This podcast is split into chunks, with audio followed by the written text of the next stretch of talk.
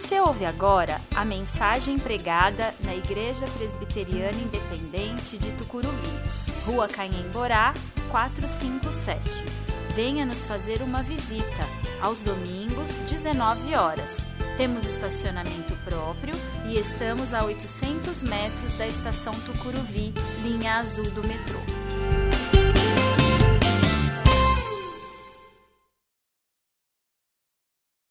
6, versículos 12 a 15. Fazer essa leitura na nova versão transformadora vai ser projetada, você pode acompanhar ou acompanhar na sua Bíblia. João 16, de 12 a 15. Há tanta coisa que ainda quero lhes dizer, mas vocês não podem suportar agora. Quando vier o Espírito da Verdade, ele os conduzirá a toda a verdade. Não falará por si mesmo, mas lhes dirá o que ouviu e lhes anunciará o que ainda está para acontecer. Ele me glorificará, porque lhes contará tudo o que receber de mim. Tudo o que pertence ao Pai é meu. Por isso, eu disse: o Espírito lhes contará tudo o que receber de mim. Nosso texto está na segunda parte do Evangelho escrito pelo apóstolo João, nas últimas décadas do primeiro século, e ele tem como propósito apresentar a mensagem do Evangelho aos cristãos da dispersão que viviam fora de Israel.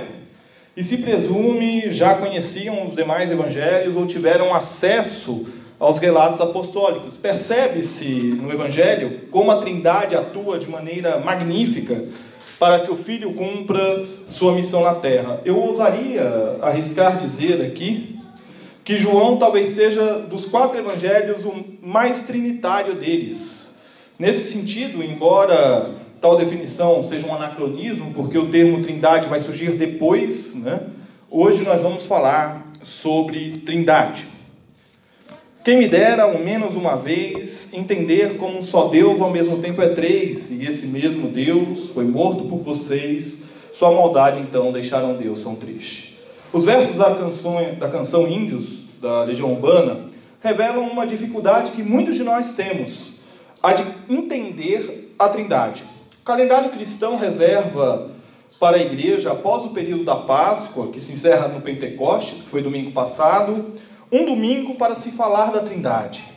Dentre as leituras do calendário cristão, nós lemos o texto de Provérbios, lemos o texto de Romanos, temos ainda o Salmo de número 8 e temos o Evangelho que nós lemos hoje. O termo Trindade foi usado pela primeira vez por Tertuliano um dos pais da igreja, Trinitas, trindade em latim, usada por Tertuliano, evidencia o paradoxo de que o Deus revelado por Jesus Cristo, pela força do Espírito Santo, ele é uno, ao mesmo tempo que é trino. Deus Pai, Deus Filho e Deus Espírito Santo. Falar em trindade não significa falar em três, três deuses. Significa afirmar que Deus se manifestou sob três formas distintas, conforme o relato bíblico inclusive o de João, que nós acabamos de ler, que diz que tudo pertence, que tudo que pertence ao Pai é meu, disse Jesus.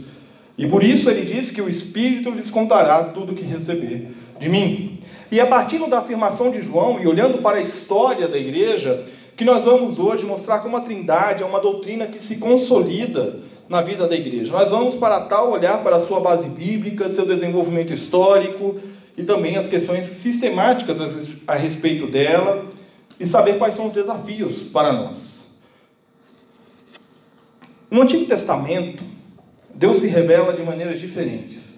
E quando nós pensamos na Trindade no Antigo Testamento, nós tendemos a procurar sinais no texto do Antigo Testamento a respeito da Trindade. Embora nós tenhamos passagens, como o relato da criação, onde Deus fala no plural, é, ou quando Deus se refere a seu filho num dos salmos, ou quando Deus se apresenta na forma de três homens. Tais passagens são muito mais mistérios do que propriamente uma definição ou uma evidência da Trindade no Antigo Testamento. Nós podemos ver, no entanto, no Antigo Testamento, e isso é muito importante para a gente, nós podemos ver que no Antigo Testamento Deus se manifestava de formas diferentes. E isso é importante, porque ele se manifestava como palavra, ele se manifestava como espírito, e nós lemos um texto, que é o texto de Provérbios, que mostra que Deus se manifestava como sabedoria. E é nessa direção que os profetas atuam, por meio da palavra do Senhor que é revelada a eles. A palavra que é dada pelo Espírito. Então, geralmente, quando você abre um texto de algum dos profetas, principalmente do grupo dos doze profetas, no final do Antigo Testamento, você vai ver lá invariavelmente, no início do livro, palavra do Senhor revelada ao profeta tal. Veio, pois, a palavra do Senhor a mim, e aí começa a profecia. E ao compreender a revelação de Deus como palavra no Antigo Testamento, fica mais compreensível para nós quando João, no início do seu evangelho, afirma que o Logos, a palavra, se fez carne. A partir daí, é fácil para o leitor do Novo Testamento do primeiro século compreender a Trindade por meio da revelação em Jesus, apesar das poucas referências ao Pai, Filho e Espírito Santo. No Novo Testamento, nós temos quatro passagens que apresentam essa referência. E nós temos mais duas outras passagens que são relatos de uso litúrgico, aonde também apresenta essa sequência: Deus Pai, Deus Filho e Deus Espírito Santo. E isso quer dizer algo para a gente. Isso quer dizer que os cristãos, antes de desenvolverem uma teologia sobre a Trindade, eles cultuavam a Trindade. Era uma realidade no culto deles, muito mais do que uma teologia elaborada.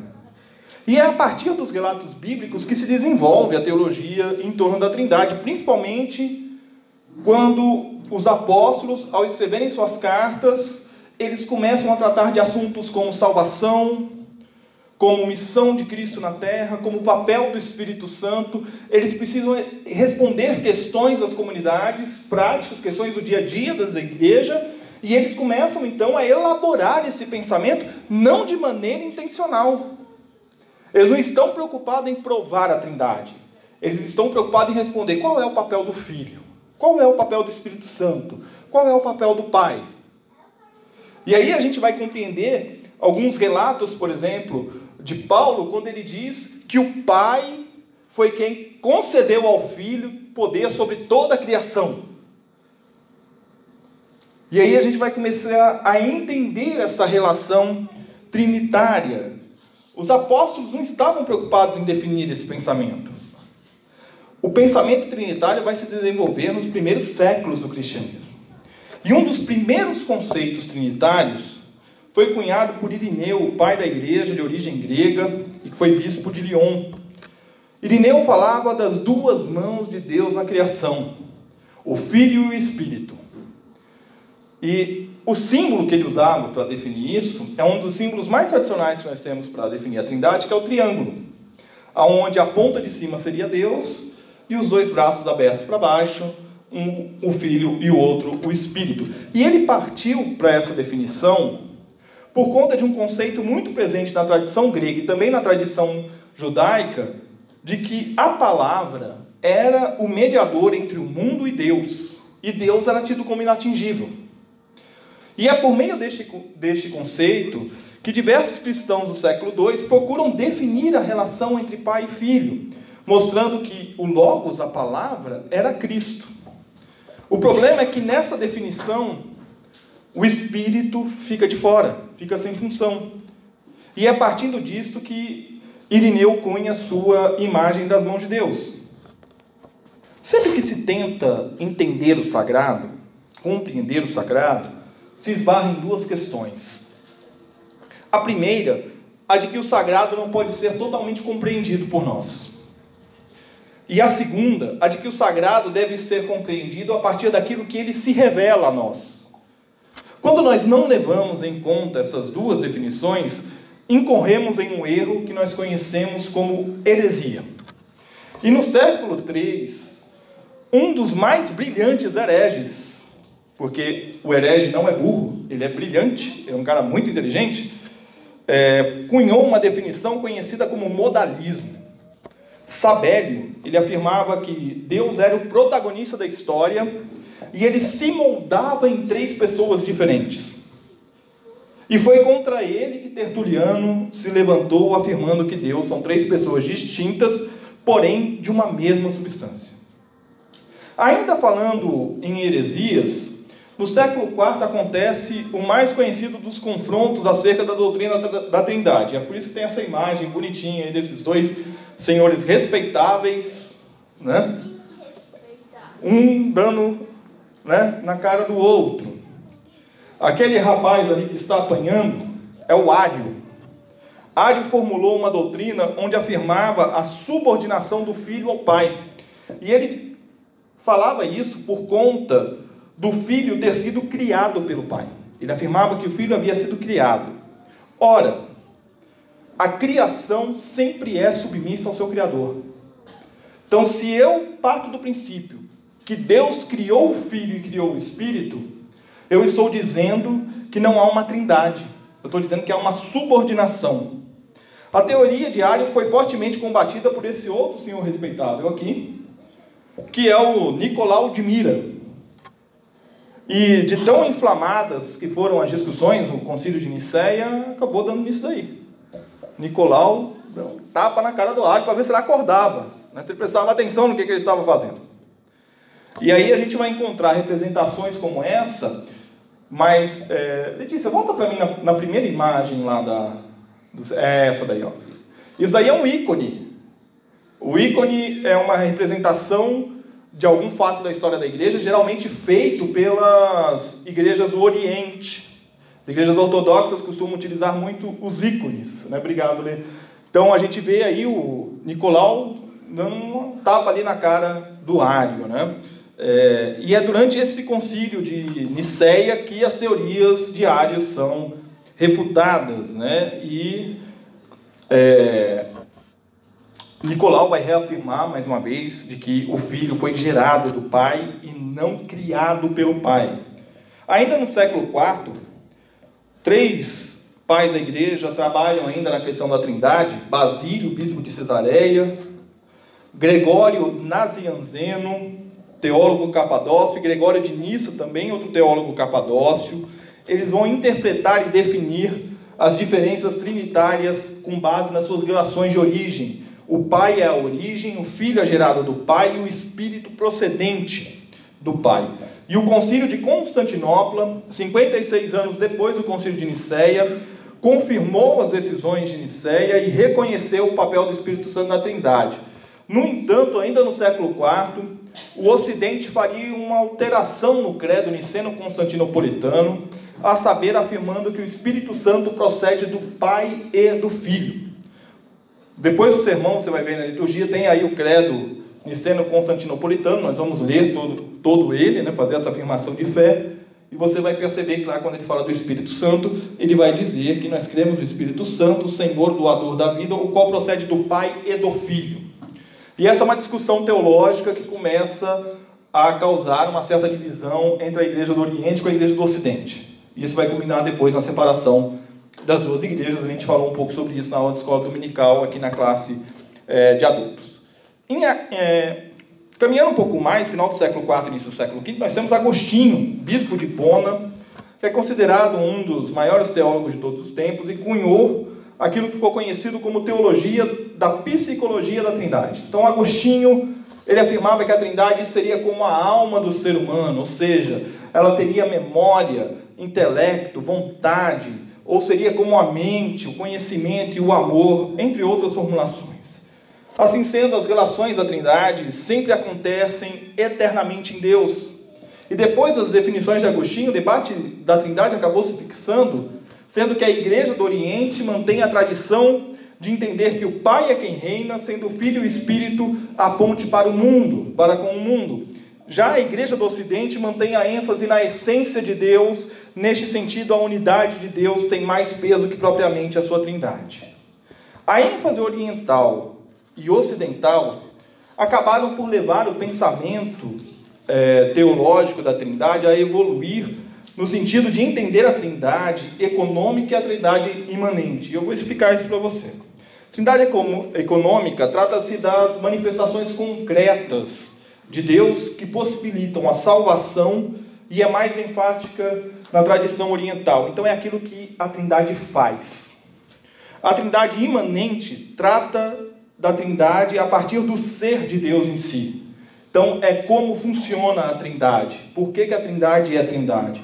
E ela é mais enfática na tradição ocidental. E essas definições podem nos parecer complexas, e é por isso que nós podemos sintetizar essas duas definições a partir daquilo que precisamos entender da Trindade.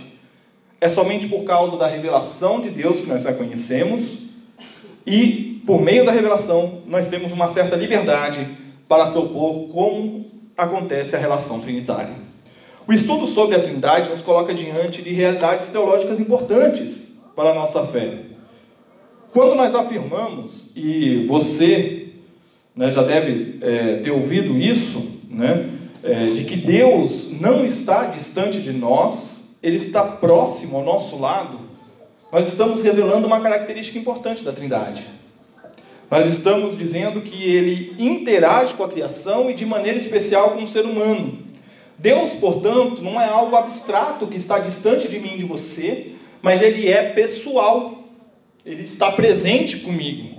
Daí nós compreendemos que não se trata de um triteísmo, mas sim de que Deus são três pessoas distintas, em constante interrelação e de mesma substância. Nós temos uma grande dificuldade para definirmos a Trindade, porque a nossa linguagem humana tem limites que não conseguem compreender e explicar Deus Trino. O nosso falar de Deus é sempre metafórico, ou seja, é a partir da realidade humana, humana para falar de fato sobre humanos.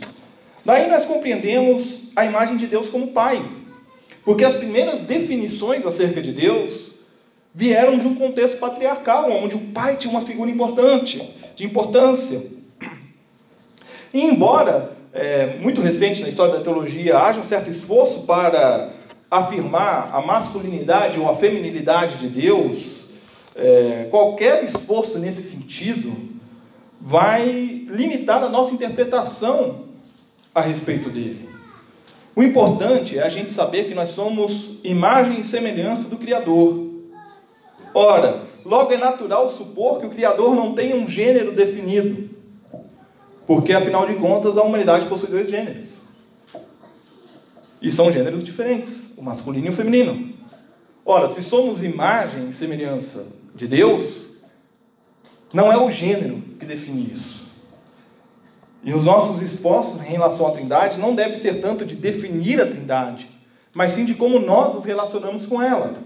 Porque é assim que nós a entendemos. Nós a entendemos na oração, na leitura da palavra, na comunhão entre todos. E eu quero concluir é, citando João Damasceno, um monge sírio, que no século VII introduziu um conceito, que é um termo grego chamado pericórese, que significa habitação mútua. E esse é o termo que melhor define a Trindade. É o termo que é usado para descrever o relacionamento das pessoas, a Trindade entre si. É um relacionamento tanto imanente quanto econômico, que visa, acima de tudo, cumprir os decretos e conselhos divinos. E este conceito é o que predomina em nossos dias.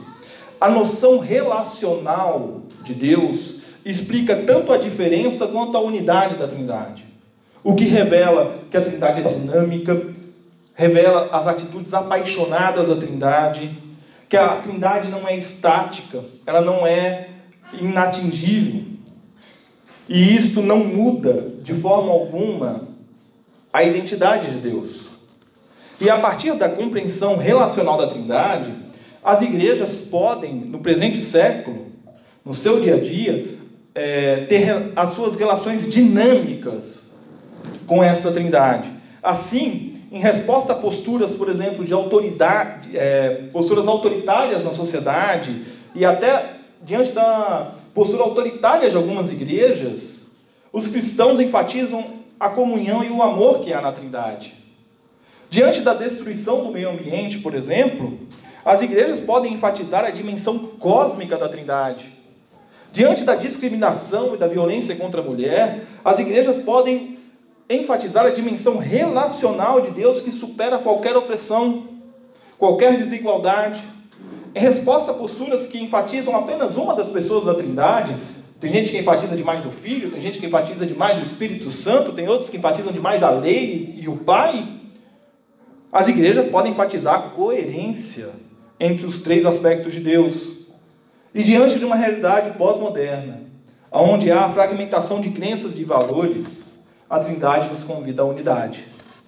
E assim, as igrejas enfatizam a comunhão trinitária, que é a base da relação de Deus conosco e nossa com as mais diversas tradições cristãs. Por fim, diante da diversidade religiosa dos nossos dias, a Trindade nos convida a entender que ela está acima das diferenças religiosas, que Deus é maior do que as nossas percepções e que o Espírito sopra onde Ele quiser. Quem me dera, ao menos uma vez, entender como um só Deus ao mesmo tempo é três, e esse mesmo Deus foi morto por vocês. Sua maldade, então, deixaram Deus tão triste. E eu retomo os versos da canção Índios aqui para dizer que não dá para entender como um só Deus ao mesmo tempo é três. Pois nós não temos uma palavra, um termo para descrever Deus. Mas os versos da Legião Urbana nos revelam a personalidade de Deus que se entristece, fruto de uma ação humana, ou seja, por, por meio do relacionamento que nós temos com a Trindade Santa. A Trindade é o nosso exemplo de como nós devemos nos relacionar uns com os outros. E mais que compreender a Trindade, procure viver em comunhão com a Trindade Santa e com o próximo. Paul Tillich, um teólogo alemão, em sua teologia sistemática, ele afirma o seguinte: a doutrina da Trindade não está encerrada. Ela não pode ser nem descartada, nem aceita em sua forma tradicional. Ela deve permanecer aberta para que cumpra sua função original de expressar em símbolos abrangentes a auto-manifestação da vida divina ao homem. E eu quero terminar, portanto, essa mensagem convidando você a se colocar em pé a pegar o seu material litúrgico em mãos, o boletim, e a fazermos juntos a leitura do credo niceno-constantinopolitano, conforme transcrita aqui em nossa liturgia. Vamos ver todos juntos a uma só voz. Cremos em um só Deus, Pai onipotente, Criador do céu e da terra, e de todas as coisas visíveis e invisíveis Cremos em um só Senhor, Jesus Cristo, Filho unigênito de Deus, gerado do Pai antes de todos os tempos, Deus de Deus, luz de luz, verdadeiro Deus de verdadeiro Deus, gerado, não feito, do mesmo ser com o Pai, por meio do qual todas as coisas foram feitas o qual por nós e pela nossa salvação desceu do céu e se encarnou do Santo e da Virgem Maria e se tornou verdadeiramente humano. Foi por nós crucificado sob Pôncio Pilatos, padeceu e foi sepultado ao terceiro dia, ressuscitou, segundo as Escrituras, subiu ao céu e está sentado à direita do Pai. Virá de novo com glória a julgar vivos e mortos, e o seu reino não terá fim. Cremos no Espírito Santo, o Senhor, o doador da vida, o que procede do Pai e do Filho, o qual, juntamente com o Pai e o Filho, é adorado e glorificado o qual falou através dos profetas. Cremos na Igreja una, santa, católica. Reconhecemos um só batismo para a remissão dos pecados. Esperamos a ressurreição dos mortos e a vida do mundo vindouro. Amém.